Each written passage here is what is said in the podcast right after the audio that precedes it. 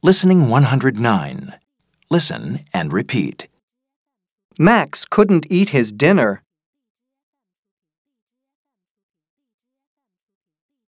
But he could eat lots of cupcakes.